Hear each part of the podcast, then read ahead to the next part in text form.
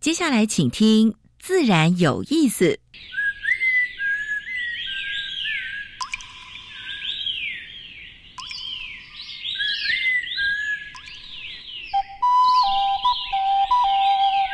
大自然是最能启发人心、最迷人的教室。透过鸟语、虫鸣，顺着山峰、水流，教给我们自然万物的盎然趣味与生命智慧。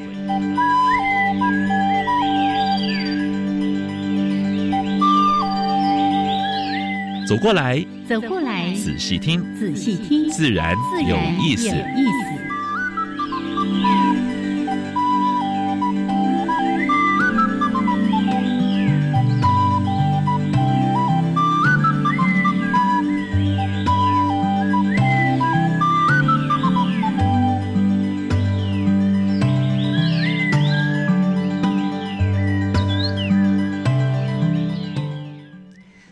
亲爱的听众朋友们，大家好，欢迎收听教育电台。自然有意思哦，想平视。我是燕子，好的杨老师。天气是好转了哈，我们希望就是武汉会慢慢慢慢慢慢淡过去。但是现在从欧盟那边看起来，好像欧洲好像整个都锁国了。欧盟好几个国家都都几乎都是封闭了。美国。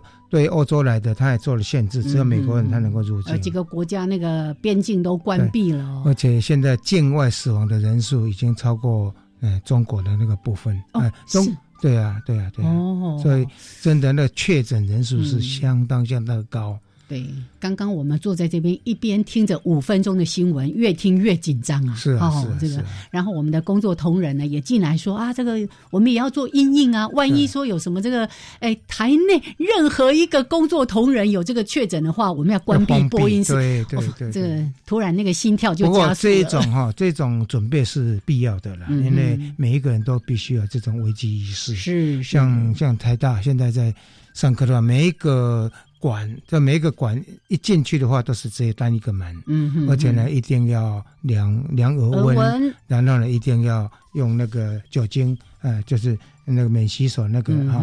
所以我想，每一个人如果能够这样的话呢，现在台湾，哎，昨天突然爆出了八例都是境外的，嗯，哦，不过我们现在维持大概是六十例左右了哈，所以台湾在管制上是还算是相当不错的，而且呢。已经卫生水已经要用一百六十七家的医院了没有？就是预备着，万一如果是失控的时候，应该就近到哪些医院去？是是，其实我们的准备是对的对对对对。所以现在全面在配合的蛮不错的啊，因为因应呃这个武汉或者叫做新冠状病毒的这个疫情啊，我想呃政府现在在做的是蛮正确的方向。没错，嗯，还是回到我们每一次都在叮咛的。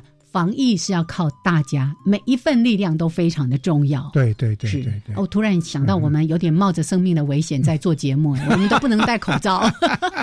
还好啦哈，好。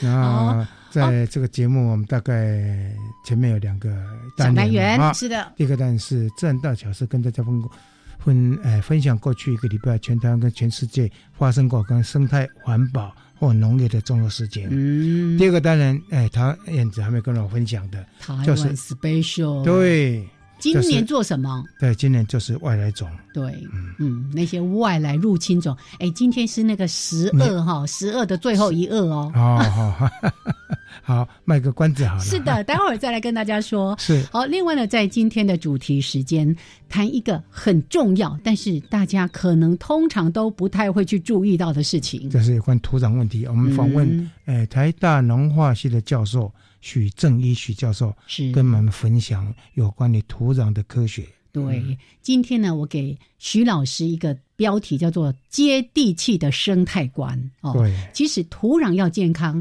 我们的整个生态才有可能健康，生态健康，人才有可能健康。对，还有野生动物、植物也才会健康。没错，所以呢，待会儿我们好好来谈一谈这个非常非常重要的话题，有关于环境品质的，嗯嗯，土壤问题。好了，那我们就加入第一个小单元——自然大小事。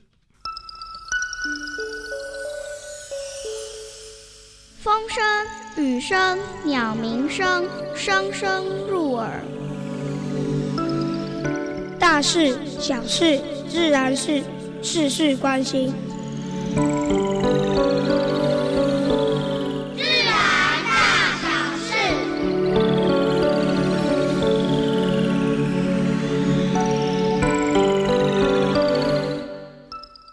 我想弟子跟大家分享的是，呃，有关于武汉肺炎，就是新冠状病毒所引发的一些问题。当然，现在全世界各个地方都在封国封城，哈，包括美洲，包括欧洲。现在我今天早上也听到说，东南亚那边也不保了啊，所以那个讯息比较少。但是印尼我也听到了，哎，因为因为直接的朋友就打电话去，当地也蛮严峻的啊。还有越南，还有泰国几个地方，马来西亚啊，所以这在台湾是还算蛮幸福的了哈。但是虽然是这样子，但是呢，有几个地方倒是改善了，嗯，搞不好空气品质，哎哎，那那个算是福利吗？那是副作用吗？好的副作用也是好的副作用。还有呢，石油用的少啊，所以包括中国，它也跟呃一些买石油的地方，包括天然气都节约啊，因为未来大概不是恢复那么快，嗯。其实这个问题很容易理解。你记得当年那个北京在办奥运奥运的时候，北京蓝有没有？北京蓝，就你只要活动都是北京蓝你只要在工业啦、交通方面有一些好的管控，嗯，整个空气污染的问题就可以解决了。但是问题这个很难啊，平常都在运作啊。嗯，我们我们也希望说能够慢慢改善。那经过这样的事件之后，大家可以重新对全球化啊，还有。哎，世界工厂的事大概集中思考啊，然后是不是要一定要生产那么多，让很多东西都变那么便宜？啊，其实到最后的话，很多都变劣势。是，让用的好，但用的少。少，对。所以这个部分的话，呃，经过这个瘟疫事件，哈，这个真的是瘟疫啊，世界级的瘟疫啊，大概大家可以好好思考一下啊。那中国现在碰到一个蛮大的难题，就是，呃。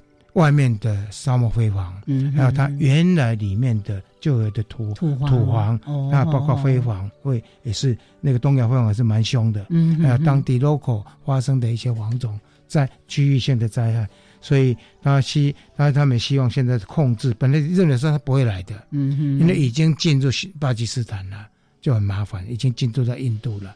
会不会从旁边的云南的那个比较低的地方，或者呃西藏也有比较低的地方嘛？还有新疆那个地方进来，所以听起来真的很可怕呀！是啊，非洲，然后这个南亚，因为整个失控来这样，所以现在非洲的疫情还不是那么严重，就是非洲的武汉肺炎的疫情还不是那么严重。如果非洲也失落了，嗯，那这个蝗虫的控制这一定是完蛋啊！现在已经失控了，二十年来是最严重，所以中国他们提。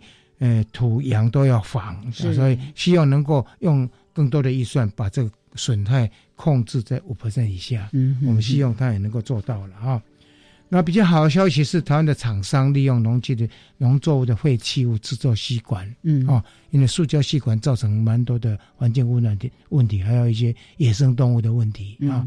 所以呢，在纽约参展，而且它是利用我们的蔗渣，还有咖啡渣。哎，竹子粉这个材料就是可分解的，其实都是一些废弃的、不要的一些什么什么脚材，边边角角的这样子。它的成本虽然比塑胶的成本要贵六倍啊，但是呢，接受度还是蛮蛮高的，蛮高的啊。所以我想这个也是台湾之光了哈。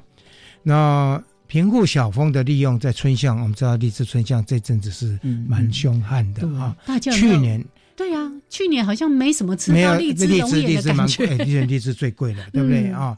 所以今年因为去年用平户小风的话呢，寄生风，所以效果还不错。嗯哼，所以大概在吉吉这一带哈，吉吉因为他们在台湾蛮重要的，早出的那个荔枝是从这边出来的啊。大概一年后的话，呃，验收成果还不错，所以它大概会慢慢在推广过去。不过呢。平户小蜂的问题就是它大量生产，嗯，要非常大量，所以我们希望中兴大学、台湾大学这些昆虫系也要帮忙，不要只有改良场那边在做啊。而且用这样的生物防治，我们在座的徐老师应该很开心，否则一直喷农药，一直喷农药，那个土壤又被 对污染了。是是是是，中山大学在太平岛上有设一个研究站。有最近传来一个好消息，说有上千只的绿蜥龟，哇！你看，难以想象，我看到一只就高兴的不得了啊！因为他们那附近的海草非常好，他来吃海草的，哎，那希望他也能够住下来，在那边下蛋。嗯哼，然后反而呢，在东沙群岛这个环礁呢，海草很茂盛。是，那奇怪，怎么没有？不，他不去，他有还是有，数量没那么多啊。所以他们在研究说，哎，到底这两个地方的差异在什么地方？能不能让那个那个那个东沙环礁的话，也能够更多的绿蜥龟在那边啊？那鸟界的话，最近有一个好的讯息是黑面琵鹭，哎，在暖化之后呢，它就有一部分会留下来筑巢。交配筑巢这个蛮少的耶，是因为它是冬候鸟，是。到这个春那个温暖了之后，它就回去了回去了，北返了。但是暖冬的关系，哎，奇怪，它竟然在台湾有一些交配，然后有筑巢的现象。不过呢，这个慢慢的，希望它能够有一小部分变成留鸟啊。哎，像那个东方环景衡，是以前也都是候鸟啊，是啊，现在已经有很多都是留鸟台湾毕竟是宝岛啊，是的，连鸟都知道说住在这个地方，不拜不拜，安全啦。哎，还有环境也越来越好哈。哎，说到安全，这一次就很不安全了。这个大概就是饲养宠物拿去放的哈，在斗六的农田的排水沟里面，竟然找到一只一公尺长的鳄鱼。哦，这个是蛮蛮触目惊心的。我们上次也报过啊，在高平区好像也有啊。所以，嗯，饲养的这些宠物，有危险性的，绝哎是不要是什么的，不要野放了，拜托了。任何任何是是是什么牛蛙啦，什么琵琶鼠啦，甚至锦鲤、小锦鲤不想养的，也不要不要乱丢。对啊，哎，巴西龟现在已经泛滥了，它已经远比我们的原生种要多太多了。是是是是。好，为什么海龟会吃塑胶？有没有蛮多就是解剖之后会在里面塑胶？结果发现是什么呢？因为塑胶经过浸泡时候呢，还有微生物长在上面，闻起来味道大概跟海草很像，很像，跟它的食物很像，所以就。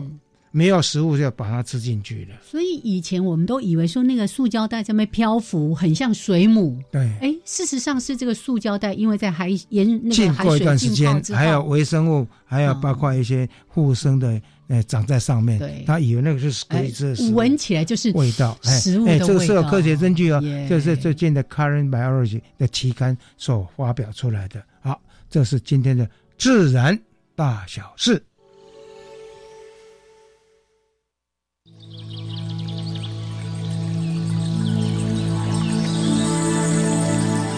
别的地方找不到，别的地方看不到，别的地方听不到。台湾飞鸟，台湾飞鸟。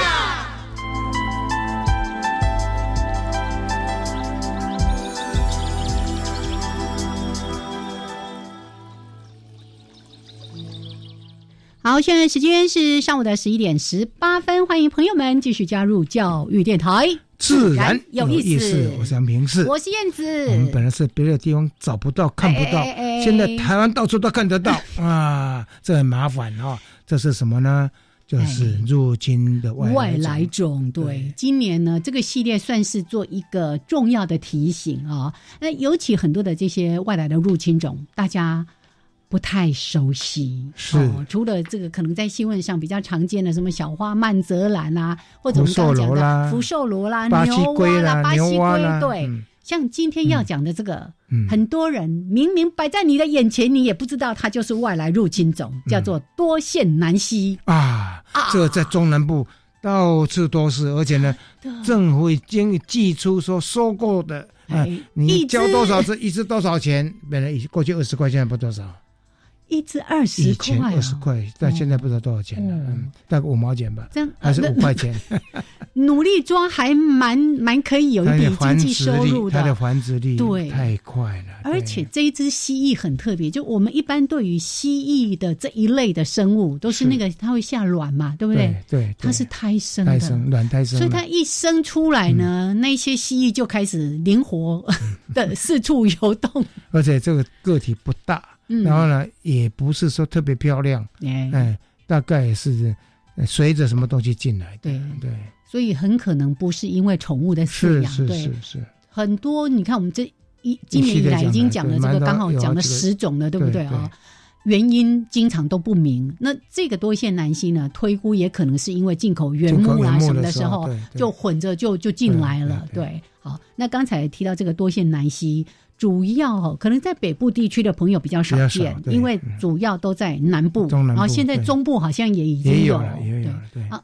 也许再过阵子，北部就会看到哈，越希望不要 越来越暖化了。他觉得，哎，北部地区也不错哦，好住的地方。哎呀，好，那这样的一个生物，就像老师刚才说的，数量多到已经对于我们本土的各类的蜥蜴哦，那个还有呢昆虫，对不对？没人去做昆虫啊，吃蚯蚓啊，甚至那个体型比它稍微小一点的这个蜥蜴都会被它吃掉。对，所以。它的食量又大，然后又什么都吃，哦，那刚才又说的它的繁殖的这个方式，哈，这个卵胎生哈，那一生出来，你看它通常卵的时候，它会受到各种危险呐，对，可是那个它一生出来，一出来就是变小，对，而且它马上就具有这个自主活动的这些能力，所以为什么它造成这么大的一个危害哦？这个就要让大家有一些了解了。多线南溪是多线，就是很多条线，嗯，不是三条线啊。真的是令大家三很三条线哈。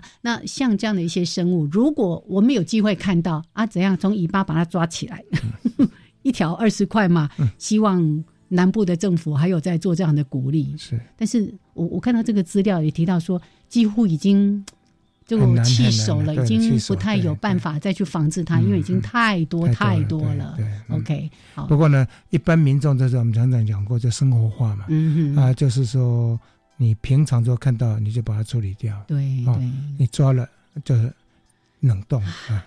重要就是还是我们一直说的，不要弃养你的宠物，不要放生任何的野生生物，哦，除非你是像什么鸟会啦、蝶会啦，他们做的一些都是有科学根据需要的事情，我们一般民众不要去做这些事情，哦，对生态的影影响是非常非常大的。OK，来，今天说到了多线南溪。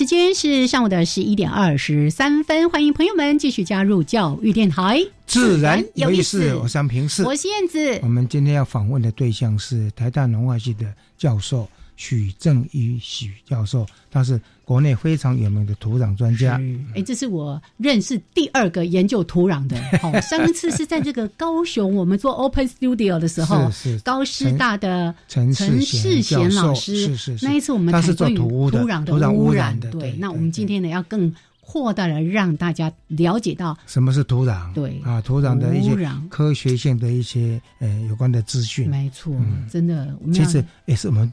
最接近，可是呢，又最不了解的，是，对不对？但我们要来接地气哈，最接地气的生态观呢，我们欢迎许正义老师，Hello，Hello，各位听众，大家好，杨老师、燕子，大家好，嗨，嘿，谢谢你们的介绍哈。是是。那我想，这个刚才提到所谓的最接地气哈，嗯嗯，因为我一直以来从事的这些土壤的研究啦、推广啦等等。所以，我们一般民众会问的说，什么叫做土壤？嗯，可是呢，在这个地方我要提到的是说，一般民众并没有认识到土壤的全貌。嗯，也就是说，我们常常讲，不要以貌取人，不要以貌取人。嗯但是，一般我们民众接触到的，通常都是只有土壤的一部分，嗯，也就是地面上。看到的表面表土的部分，表也对对，也就是表土的部分。那这样子去看土壤的话，其实就会好像是瞎子摸象一样。嗯，哦，可是呢，其实我们要了解整个土壤体，才能够全盘的认识土壤，是剖面的部分吗？对对对，我听过徐老师的一个演讲，他在说土壤是一个立体的，嗯，对，不是平面的。但我们通常都只看到平面，就是啊，这个图怎么样？是的，所以我们在课堂上第一堂的土壤学都会这样讲：什么叫土壤？嗯，哦，它是陆地上生物可以生活或生活的地壳岩石表面的疏松天然介质。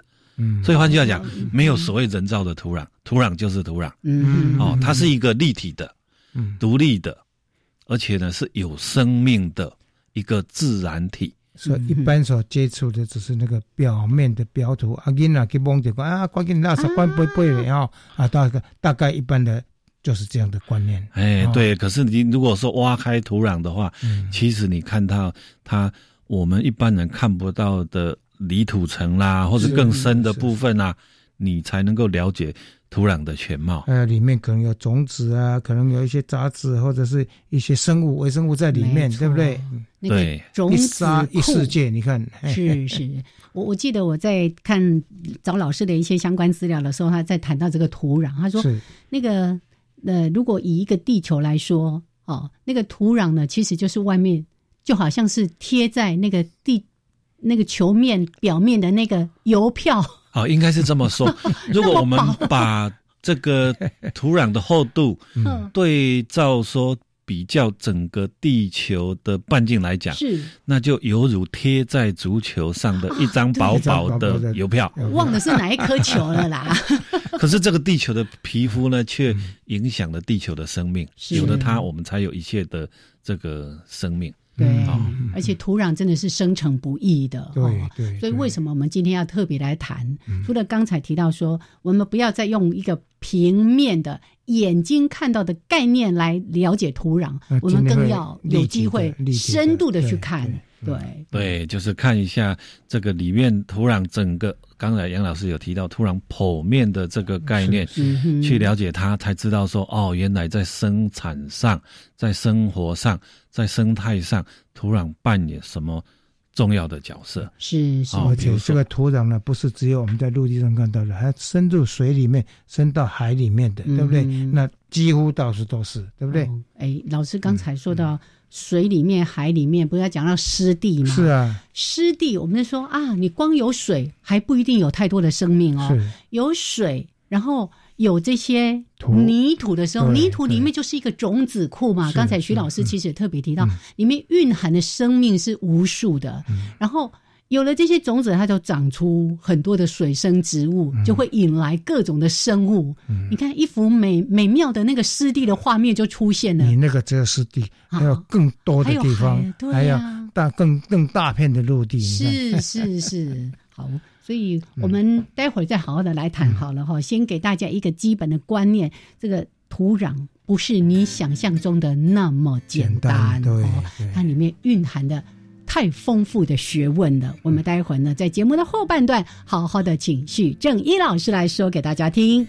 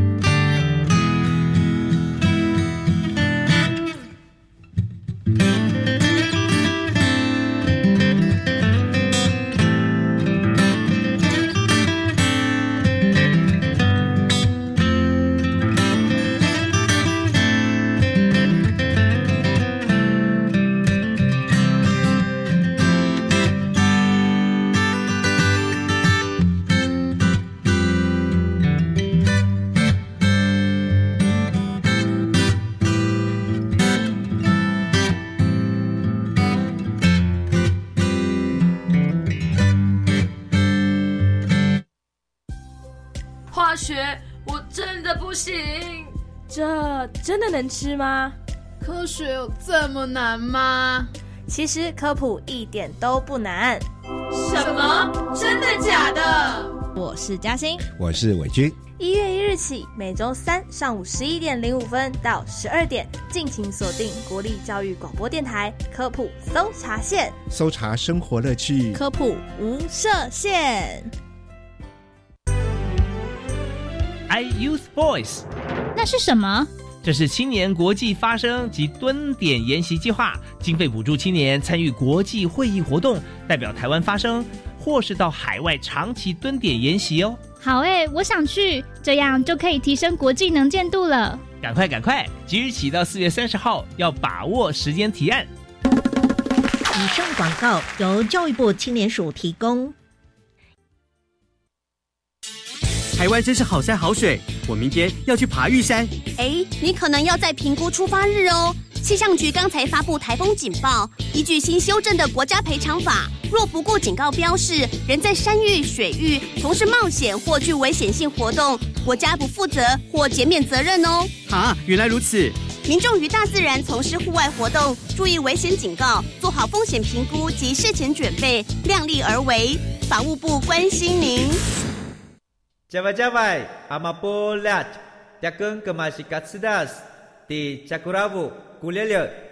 大家好，我是来自台东的胡代明，这里是教育电台。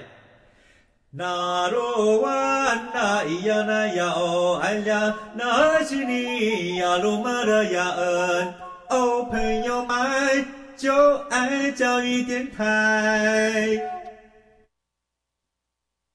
好，欢迎朋友们继续加入教育电台，自然有意思。上平视，我是燕子。我们现在所访问的是台大农化系的许正一许教授，是土壤专家。对，今天来谈接地气的生态观。对，以前我们谈生态就是漂浮在某一个 层次上面，今天我们回到最重要的，所有的生态，包括动植物。与泥土对不对？要跟泥土、跟土壤做连结，是。所以，我们今天邀请到台大农化系的许正一老师来到节目当中。嗯嗯，所以能不能从诶它的功能来谈一下？就是说，土壤到底有什么样的功能？对呀。好的，杨老师，这个土壤的功能哈，基本上我们还是跟刚才两位提到的呃一差不多了，就是生产、嗯，生活，哎。生态哦，还有一个生命，因为里面 孕育蛮多的生命。哎，就是我们要谈的这个土壤的功能。是那比如说这个土壤的深度哈，它就决定了植物的根容不容易生长。嗯嗯。哦，它这个这个呃土壤它很容易生长，你我们就看到哎，这个这个树可以长得很大。嗯。哦，那有些你看到这个台风一吹，树马上倒，哇，那原来你会看到它的根哦是都是。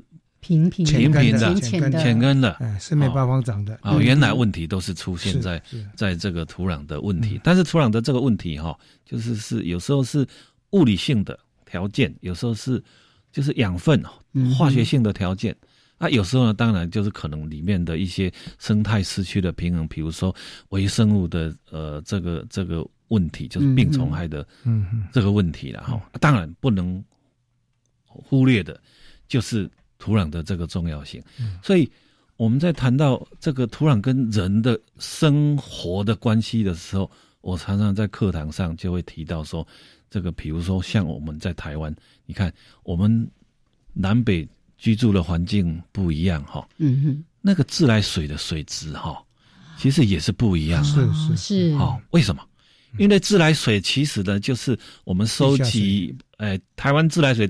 少部分是地下水，大部分都是都是河水，河水地表的河水，所以这个集水区的这个土壤的特性，就会影响啊这个自来水原水的品质。哦，它流过的，所以啊土土壤的地方，我们都说啊，这个我们住在台北是这个一级公民啊，嗯，因为因为整个大台北我们的饮用水的水是翡翠水库，是是。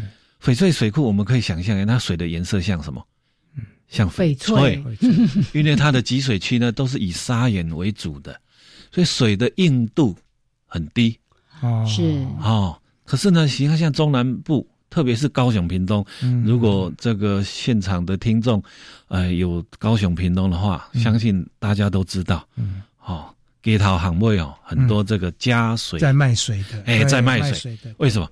因为他们都是都是这个这个石灰质的硬水，硬水对啊，足够一个程度的话，会有一些沉淀，对对对，在那个容器上面。它为什么？整个一大片的高雄、台、屏东的这些这些流经地表水的，全部都是石灰灰质的连板的冲积土为主，所以硬度很高，所以硬度很高。嗯，哦，所以你看我们台北人还喝水啊，这个这个很幸福啊，这个这个水这个水源叫做。翡翠水库，可是高雄人，你看他的饮用水的水源，就只能给他一个很阿 Q 的名字，只期待他澄清，叫澄清。澄清湖，这样讲，这个就是 我控议啊，控议。没有办法，因为南北土地土壤对，其实这个就是土壤的这个差异的问题。啊，另外一个是土壤的养分的特性决定了农产品的这个种类。嗯嗯，比如说。我们说台湾最有名的生产香蕉的地方，嗯，高雄旗山，因为啊，它的这个香蕉哈，在养分需求上镁需求比较高，需要镁。那高雄旗山它就这这土壤里面镁的浓度。是比较高的，所以适合种香蕉啊。是那香蕉的品质不只是全台湾第一，全世界非常非常的有名。嗯，到现在还是一样。因为我怎么都没有吃到岐山的香蕉你都吃台中蕉，对不对？哎，还有南投的、屏东的。好，那另外一个是我们知道高雄燕巢出什么？拔蜡，哎，拔蜡，拔蜡，它的为什么那个地方它的品质特别好？我们知道钠哈，钠钠离子啊，它虽然不是。养植物营养的必需元素，可是你给它少量一点点的元素哈，它在这个植物营养上，它会促进糖类的合糖类的合成，甜度比较高，而且脆哈。啊，燕巢那一带最多的就是那个二地泥叶型，哎，钠含量就比较高，是是哦，啊，排水比较好，啊，因为巴拉长哈，马上给它醉，所以排水好。啊，钠又比较多，所以它生产出来的像现在包括枣子啦，还有芭辣，就品质就非常好。所以适地适种，对不对？就是你在那种土地上适合种什么农作物，那个出来就是对。那就跟土壤的科学又息息相关。对，还你看看全台湾有名的西瓜，一定都是那个深层排水好的沙土，品质才会最好。嗯，好啊，这个都是。土壤的不同的养分特性，所影响这些农作物的在生产上面的这个呃一个例子了哈。还有我们提到哈，其实现在越来越多的有这个市面上有水耕蔬菜，有植物工厂。是，其实大面积的来讲，它是完没有办法完全取代土耕的，因为土里面是有蛮多的微量元素，对不对？哦，不止如此，因为添加啊，为什么不可以呢？哦，来，因为第一个水耕还有这个植物工厂，它的这个能够耕作的面积是很有限的。是啊，是。那土耕我们可以一大片，嗯，哦，种植，所以呢，产量一定是才能够足以供应我们的这个市场需求。第二个就是两位刚才所提到的养分，嗯，大家要知道哈。这些水耕或者是说植物工厂，它的养分的配方，嗯，是根据土壤科学家目前有限的知识，能够知道植物从土壤里面吸收是能够确定的，我们叫做必须营养元素。嗯，那特别是微量元素需要量少。那总共呢，一共有十八种元素。所以换句话讲，我们现在要做水耕，要做植物工厂。配方里面的养分就知道我们要配这十八种，而且比例还要抓准，是？对对对，但是呢，不要忘了，嗯，人类的知识是有限的啊，有限的。土壤里面会不会存在第十九种、第二十种，甚至第 N 种？可能啊，对。人类的知识现在没有办法知道，嗯嗯。可是呢，植物在生长过程当中需要它，然后呢，人吃了。当成粮食，无形当中对人的健康是有正面效益的。是，但是我们不知道。还有土壤里面有各种不同的微生物，对那些微生物的作用，对不对？也是蛮复杂的。对对对，所以呢，你如果长期完全呐吃那个水耕的水耕蔬菜的话，大概养分不足，当中会缺乏某一种元素。元素好。最有名的就是在医学上，这个呃，我想很多呃医这个医界的大家都知道的，这个中国大陆，它在二十世纪初的时候有一个叫做克山症。哦，他在东北的一个的克啊山。克服的克克服的克啊克服的克好啊山。好山水的玉山的山。症的症先先等那个症哎症状的症克山症。嗯。克山症呢就是在二十世纪初的时候呢，因为大家交通不是很发达，所以呢这些农产品不会有呃这个输出输入这些，所以也就是说当地居民自给自足完全只吃当地的蔬菜水果肉饮用水。可是呢，这个地方的土壤缺少什么东西？缺乏一个元素，就是硒，就是石字旁，在一个哎，在一个东西南北的硒，S 一哈，对，硒啊硒选。那这个元素呢，就不是在我们刚才所列的那十八个元素里面之列。啊，所以缺乏这个症状的会会怎么样？容易得心脏病啊，得心脏病哦。那医学界也证实说，这个硒呢是对心脏是是有帮助的元素。嗯，所以现在的健康食品会有添加这个，是不是？这么说，过去人在吃土呢，那是什么原因呢？假头假头都骂人的，对不对？对啊，是吃土真的是在。原住民部落或者是在那个非洲，常常会听得到了。其实吼，卖讲狼啦，吼，东部伊嘛知影讲这个，即像咱去饲羊啊，食盐伊会去食石头吼，伊都是要补充讲，伊用一直食草嘛，哦，食草，它就会有一些这个微量元素矿物质缺乏，所以他懂得去啊，所以吃一些咬一些石头，鸭子也会啊。哦，是是是，鸭子它除了吃用这些石头去帮助消化之外，它一样嘛，都是吃这些饲料哈，会缺乏某些某些矿物。好，那人当然在交通还没有发达，或者是说我们刚才杨老师所提到的原住民部落，确实会有吃土的传统。嗯哼，好，跟我刚才讲的情况是一样的。因为呢，从从出生一直在生活在这个村落里面，吃的所有吃的。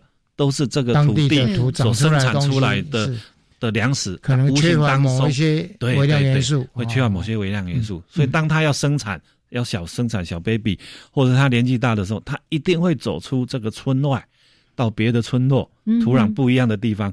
那把土壤采集回来当成食物在吃哦，这蛮特别的哈，就是在补充。咔哧咔哧咔哧，这个大概也不会吃太多了。哎，对对对，也不会吃太多了 哈，嘎在加了，嘎在加了，混在食物里面吃了。所以那个菜也不要洗太干净了，土是可以吃的，经过消毒。哎，所以这些呢，就是证实的这个土壤的不可取代性了，就是这个供养生产。有啊，我们到非洲去常。看看到土饼啊，土饼啊，哎，对对对，嗯，对对对，好，啊，那就生活来看哈，其实人类的文明化过程当中，常常习惯的就会就地取材，是是，啊，这个就地取材最方便的材料之一，嗯，就是土壤，嗯，所以呢，土壤它成了这些人类生活的起居啦、烹调不可或缺的材料，嗯，哦，比如说陶器、瓦片呐、砖块。等等，哦，那史前人类呢？他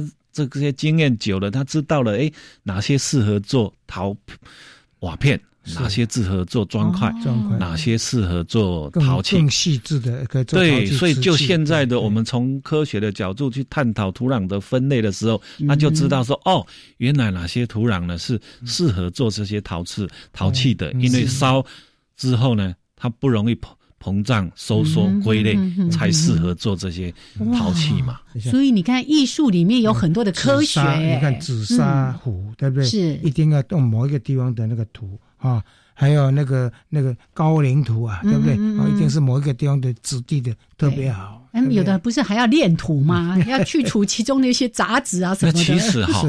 其实，在呃，全世界，包括我知道的金门哈，早期还有一个一一个一个传统习惯哈，就是这个人哦，早期都是土葬嘛。嗯。可是金门我们都知道，金门都是酸的红土。那土葬呢，其实呢，就是下葬的时候呢，这个棺木会钻一个小孔。哦。那其实呢，就是帮助这个这个先人的这个尸体哈。快点那个，对对对，有微生物快点化。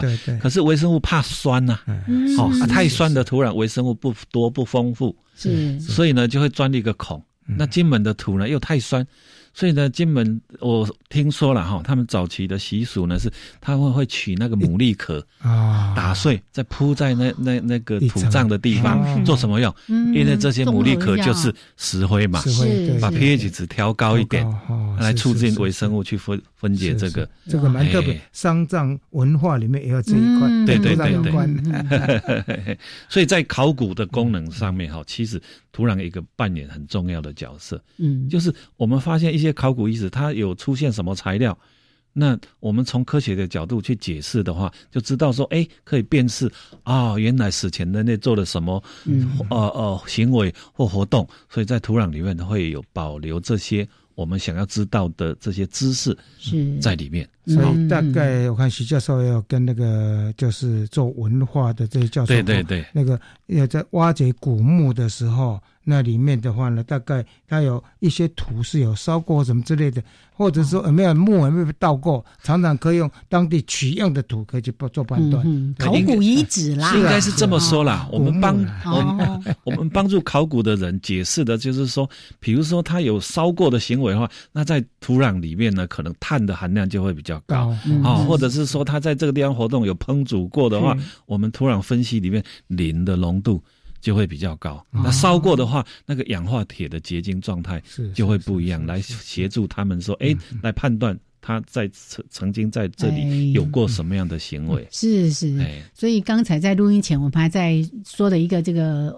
类似玩笑，就是说，哎，这个考古学家看说啊，这个是什么什么，然后我们徐老师一看就说啊，这个就不就是什么 什么岩石什么。但是这边哈要补充的一个是 生态上的功能了，好，比如说这个，我们想象一下，在化学肥料还没有发明之前，任何的植物不，你不需要施用，比如说最需求量最多的氮肥，植物还可以活，为什么？嗯，因为植物它要吸收氮。嗯，它才可以生长。可是空气里面的氮它没有办法利用，是。它是靠土壤里面的固氮菌去把氮转换成植物可以吸收利用的。所以呢，这个就是靠土壤里面的固氮菌才可以做到这样的的让可以植物可以去吸收的。是。那第二个呢，就是呃很重要的，我们常常在讲植种树减碳。种树减碳，嗯，其实减下来的碳有百分之一六十以上都是封存在土壤里面，对对哦，所以那个植物呢，好像功这个功劳都归给植物，其实呢，去固定这些二氧化碳都是默默的贡献的，都是土壤。你看土壤又多一个那个功能，你看。是，所以今天大家听了这段话之后呢，我们真的是要。以前都说什么跪地闻花香，嗯，现在要跪地闻一下泥土香味道，真的好。来，我们待会儿继续聊。就是刚才提到说，今天来说的是一个接地气的生态观，我们要了解到土壤健康，整个生态系统才有健康的可能。我们待会儿在节目的后半段继续来聊这个话题。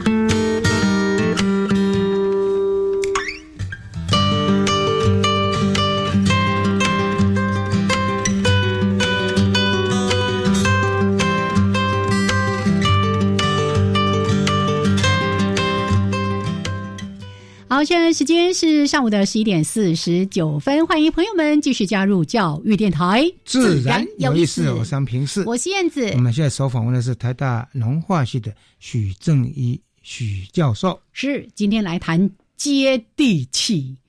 不是要谈养生，谈更宏大的一个主题——接地气的生态观。我们来了解一下，像刚才提到，土壤有那么多的功能，而且孕育了所有生物的最根本。对对对，所以呢，老师他有一些想法，想要跟大家说，如何让土壤健康，而土壤健康又可以衍生出什么好的一些效益。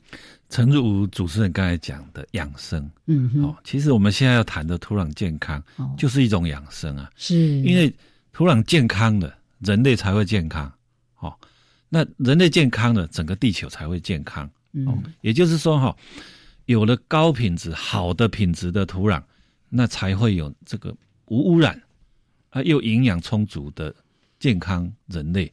这个我刚才在这个土壤。功能那个地方，举了好几个例子，相信这个听众朋友大概多多少少能够这个理解哦。所以呢，这个土壤健康了，那我们的地球才可以永续的发展下去。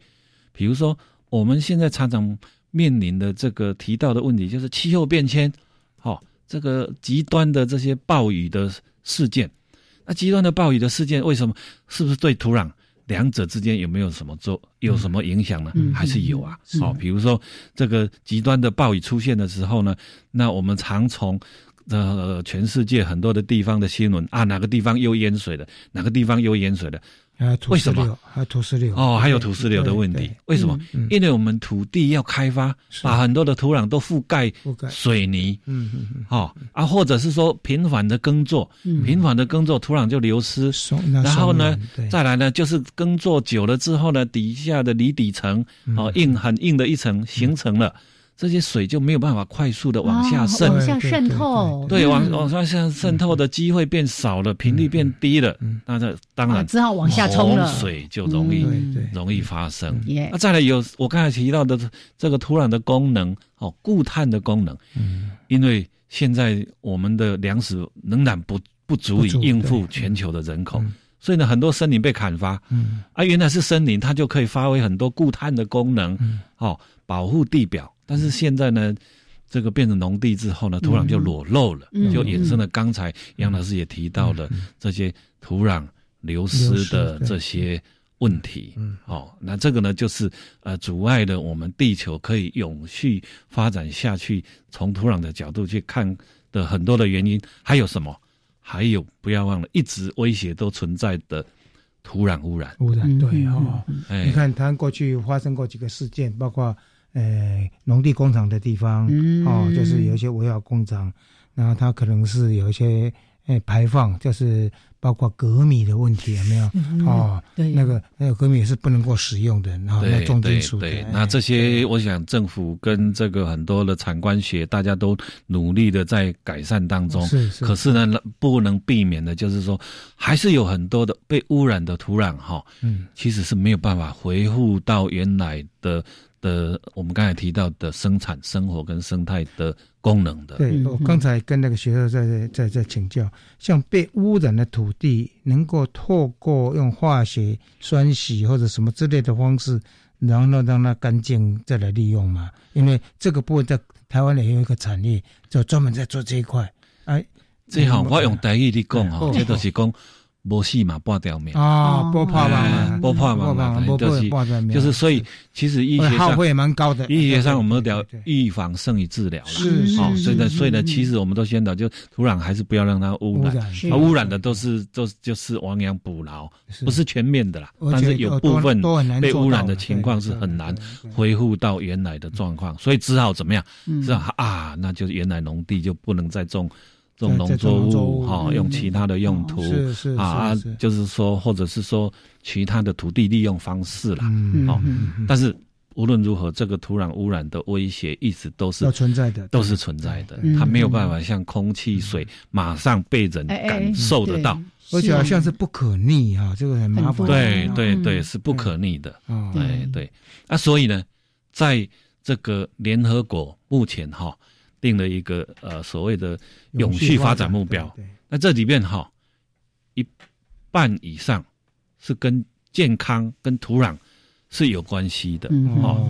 哦，比如说在这个联合国所定的这十七个永续发展目标里面，比如说消除贫穷，嗯哼。哦，那它它对农作物的产量品质啊，第二个终止饥饿。这个我有刚才已经有提到了，全世界现在有七十七亿的人口，我们把全年全球能够生产的粮食去平均分配给大家，其实人类是处于饥饿状态的。嗯哼，那为什么我们每天都吃那么饱呢？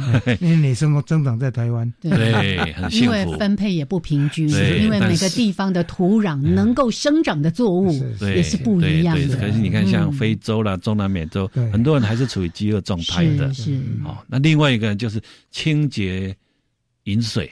哦，哦，因为土壤不干净啊，啊，水会流是有扮演滤水的一个功能，是，对，好，那这另外呢，比如说像是这个永续的发展跟这个都市的的这些规划，啊，这个就我刚才提到的这个暴雨所形成的这个土壤的呃不容易渗水，哦，这个都是跟土地规划利用有关系，哦，所以要确保什么？确保永续发展。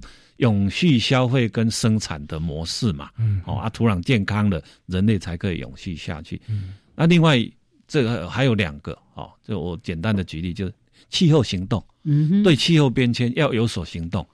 所以呢，在我们的土壤科学研究里面呢，对于说，诶，哪些土壤我们要去保护，要去了解说它发挥了多少固碳的功能，那就变成一个很重要的课题。好，那另外一个呢，就是。啊，保育跟生态的的这个议题，但这个当然，土壤本来就是发挥它生态系很重要的功能。嗯，所以呢，我们就可以发现说，啊，很多的这些永续发展目标跟土壤是有关系的。所以也就是说，了解土壤、研究土壤，它是一个最接。地气的行业是的，好，好现在厂长在谈保育哈，常常会说，哎，像二地形那蛮特殊的，嗯，跟土壤有关呢，还有一些什么地质公园，那是跟土壤有关。那除了这个，有没有一些说特别好的那个土壤？有没有需要去做保育的？有没有？有没有一个这这种白色一个一个像农业区里面有哪些很好的土壤？哎，这个地方应该永久保存，变成一个一个保护区，有没有？这个是要因为时间有限哈，这个就是要看我们的目标，我们管理的目标。耶，好。我们如果政府的角度是希望能够维持高产量的，嗯，好，那就我们当然可以知道说，呃，建立哪些是高生产量的土壤，要尽量保护它，维持农业生产，好啊。但是呢，如果从我们讲教育小孩子，是。这个有教无类嘛，所以土壤应该是适地适栽，只要它发挥它的功能，没有所谓绝对好的土壤，嗯，啊，一切要看说，哎，我们希望。要的目标是什么？像刚才讲过的那个芭拉，一定要什么样的土质，对不对？啊，什么那个香蕉，一定要什么这样土质种出来的，对不对？嗯，对。所以刚才提到说，你看它有这么多的功能，然后它对于整个生态的永续又是这么重要的。而且我刚刚想到的一个问题，就像我们刚才不是提到湿地的海洋这些土壤里面的各种的污染，其实都会。被流到河川里面，被流到海里面去。为什么我们经常现在说很多的这些沟渠啦、河川都变成死的？嗯，就是因为我们的土壤被污染了。然后所有的这些有害物质通通到河里面，所以鱼呀、虾啊什么，除了那个什么乌龟鱼啊，这个就是说土壤哈，土壤它本来有它含溶的功能，含溶的能力，缓冲的能力。那被我们人类破坏到它超过的这些含溶的能力，哎，overloading 啊，超过了它的 buffer，那当然就会造成刚才燕子讲的这些，呃，连带的水啊、海洋都被被污染了。嗯嗯，所以回到。一个最根本、最根本的，为什么我们说最接地气的生态观？每一个人要有这个概念，土壤是非常重要的。健康，嘿，那些什么废土啦、废弃物呀，千万不要这样子随便又把它埋到土里面去了。爱财，取之有道。我们已经讲过很多次了啊，那些污染的东西不能够随便找个地方就把它埋下去。对啊。对，万物都靠土壤啊，我们要一定有这个概念。是的，这是良心问题啊。耶，好了，今天呢，非常的感谢我们台大农化系的许正一教授，谢谢徐老师，谢谢，我们下礼拜见喽。OK，拜拜拜。